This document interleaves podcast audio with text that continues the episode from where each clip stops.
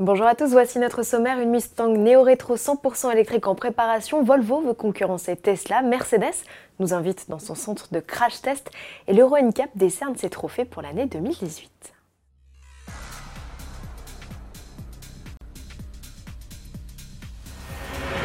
Convertir des anciennes à l'électrique, c'est à la mode. Jaguar et Aston Martin s'y sont mis. La start-up russe Aviar Motors, elle, fait un pari reconstruire quasi à l'identique des Mustang fastback des années 60 et les électrifier d'office. La carrosserie en fibre de carbone repose sur un châssis en aluminium.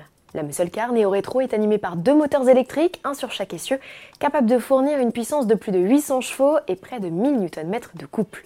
Selon ses concepteurs, la R67 expédierait le 0 à 100 km/h en 2 secondes 2 et l'autonomie pourrait dépasser les 500 km grâce à une batterie de 100 kWh. Derrière ces lignes délicieusement rétro, le modèle fait la part belle aux technologies avec des poignées de portrait tractables, un aileron actif et des suspensions adaptatives. Dans l'habitacle, on s'est davantage inspiré de l'univers Tesla que de la muscle car d'époque. La R67 dispose d'un écran central de 17 pouces. Elle reçoit également une clim, des sièges électriques chauffants, une caméra de recul, des airbags et la fonction pilote automatique. Et si cette R67 n'émet aucun son glamour, électrique oblige, Aviar Motors a trouvé la parade. Il diffuse via un système audio externe le son de la légendaire Shelby GT500. Aviar Motors, capable de produire le modèle en 6 mois, parle d'un ticket d'entrée autour des 400 000 euros. Reste à savoir si le projet a une chance de voir le jour, pas sûr que Ford voit d'un très bon œil ce plagiat. Électrique toujours avec cette annonce de Volvo Trucks, la division camion du constructeur suédois qui compte déjà deux modèles 100% électriques dans sa gamme pour des usages prioritairement urbains, voit plus grand. Elle va s'attaquer au segment des semi-remorques et ainsi concurrencer Tesla. Le VNR, présenté en 2019, sera commercialisé dès l'année suivante en Europe et aux États-Unis. Le Mercedes EQC, star du mondial de Paris, sera commercialisé mi-2019.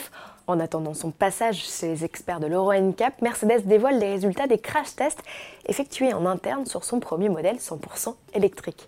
Un SUV qui a nécessité une réflexion particulière pour qu'en cas d'accident, les composants électriques soient au maximum isolés. On apprend ainsi qu'un sous-châssis entoure la chaîne cinématique placée à l'avant. La batterie, dont la résistance au choc a été testée dans un centre à part entière, est encerclée d'un cadre plus robuste. Dans cet espace ont été placés des éléments capables d'absorber des forces supplémentaires en cas de choc.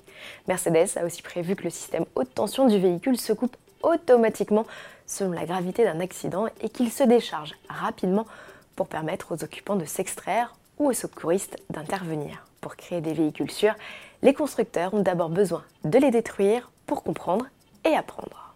Et en parlant de Mercedes et de crash test, la classe A a reçu les honneurs. La compacte étoilée a été élue voiture la plus sûre de sa catégorie en 2018 par le NCAP.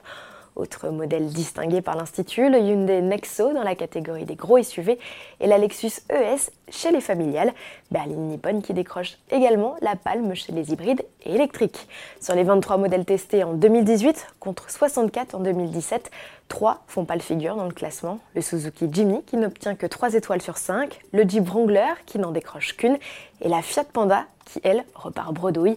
Ces véhicules ne sont pas dangereux pour autant. La notation de l'Institut s'est particulièrement durcie ces dernières années en attribuant notamment des notes plus sévères aux modèles dépourvus d'aide à la sécurité de série. C'est typiquement le cas de la vieillissante Fiat lancée en 2011. À demain.